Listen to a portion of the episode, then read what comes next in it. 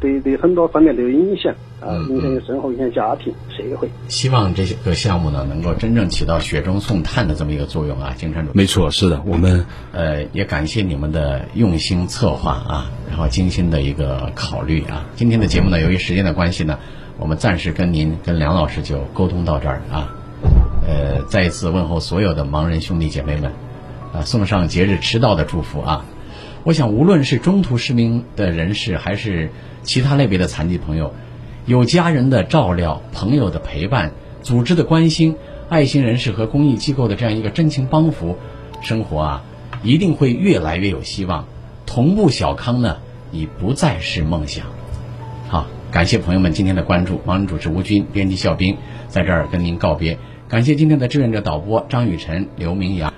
我们下周六周日同一时间空中再会。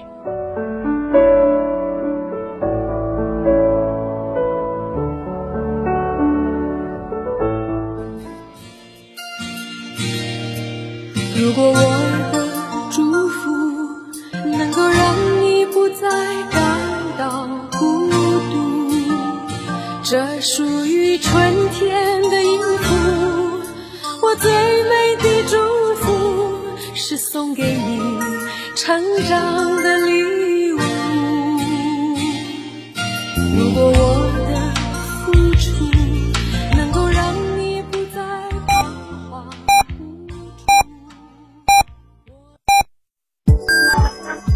，F m 九九八提醒您，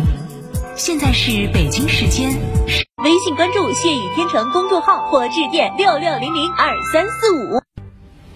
成都电台三大广播频率，二零二一年诚招全频独家广告代理：成都交通文艺广播 FM 九一点四，成都新闻广播 FM 九九点八，成都经典音乐广播 FM 九四点六，三大频率同步招商，合作共赢，共创未来。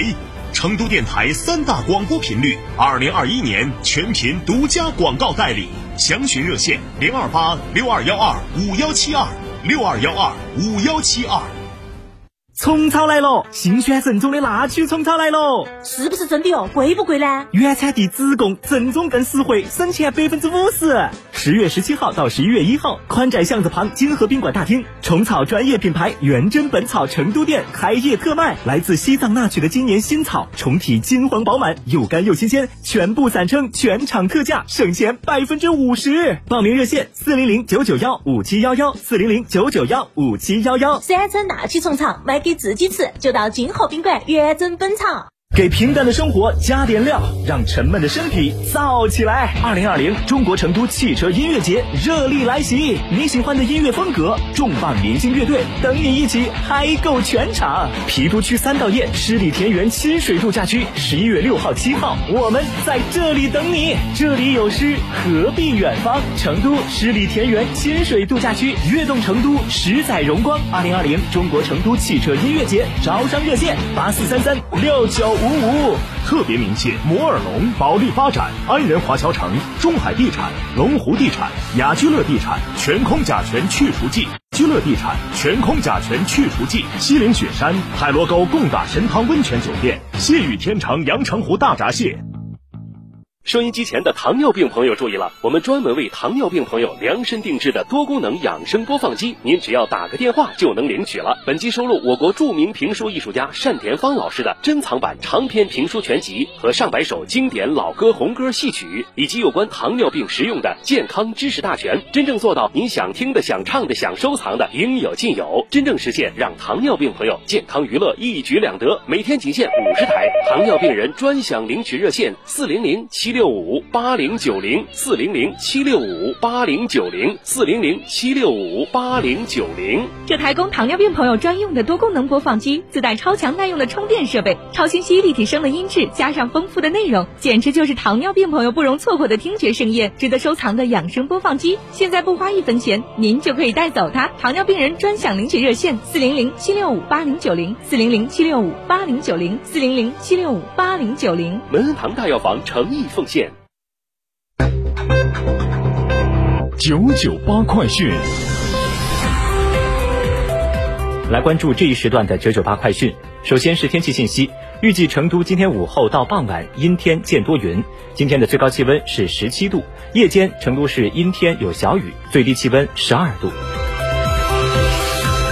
来看新闻，国家发改委发布了我国营商环境评价领域的首部国家报告《中国营商环境报告二零二零》。报告显示，二零一九年我国审批材料不断减少，市场准入门槛不断放宽。二零一九年，我国减税降费二点三六万亿元，取消证明事项超过一万三千项。深圳建设中国特色社会主义先行示范区综合改革试点首批授权事项清单今天正式发布。其中提到，推出深市股指期货，不断丰富股指期货产品体系，开展创新企业境内发行股票或存托凭证试点，包括完善创新企业境内发行上市制度，推动百分之七。此外，玉米加工的下游产品淀粉、酒精等价格也大幅上涨。玉米酒精价格九月同比上升的幅度超过百分之二十二，玉米淀粉价格从今年年初每吨两千两百二十块上涨到本周每吨两千九百块的价格，上涨幅度超过了百分之三十。视线转向国际，据美国媒体近日披露，一名非洲裔美国男子2018年在密西西比州的一个监狱内死亡。监狱方面称，这名男子死于心脏病突发，但近期公布的监狱内监控却显示，这名男子在死前曾多次遭到狱警的殴打。有美国社会学家表示，美国的监狱系统一直存在着管理混乱、缺乏医疗保障等问题，数千人在监狱非正常死亡，少数族裔犯人遭受的虐待更为严重。据法新社报道，新西兰2020年大选原定在9月19号举行，后来因为奥克兰地区新冠疫情二次爆发，导致再度封城，大选推迟到十月。十月三号开始提前投票，十月十七号是大选日。最新的计票结果显示，总理阿德恩所在的工党凭借百分之四十九的选票处于领先地位，其盟友绿党获得百分之七点六的选票，该国最大反对党国家党获得百分之二十七的选票。目前，该国最大反对党国家党的领袖柯林斯已承认败选。自2017年上台以来，阿德恩政府尤为关注新西兰的住房危机、儿童贫困和社会不平等问题。而在2020年，阿德恩因为在新冠疫情方面有力应对，呼声大涨。欧联通讯社的消息，意大利紧急民防部16号报告新增新冠确诊病例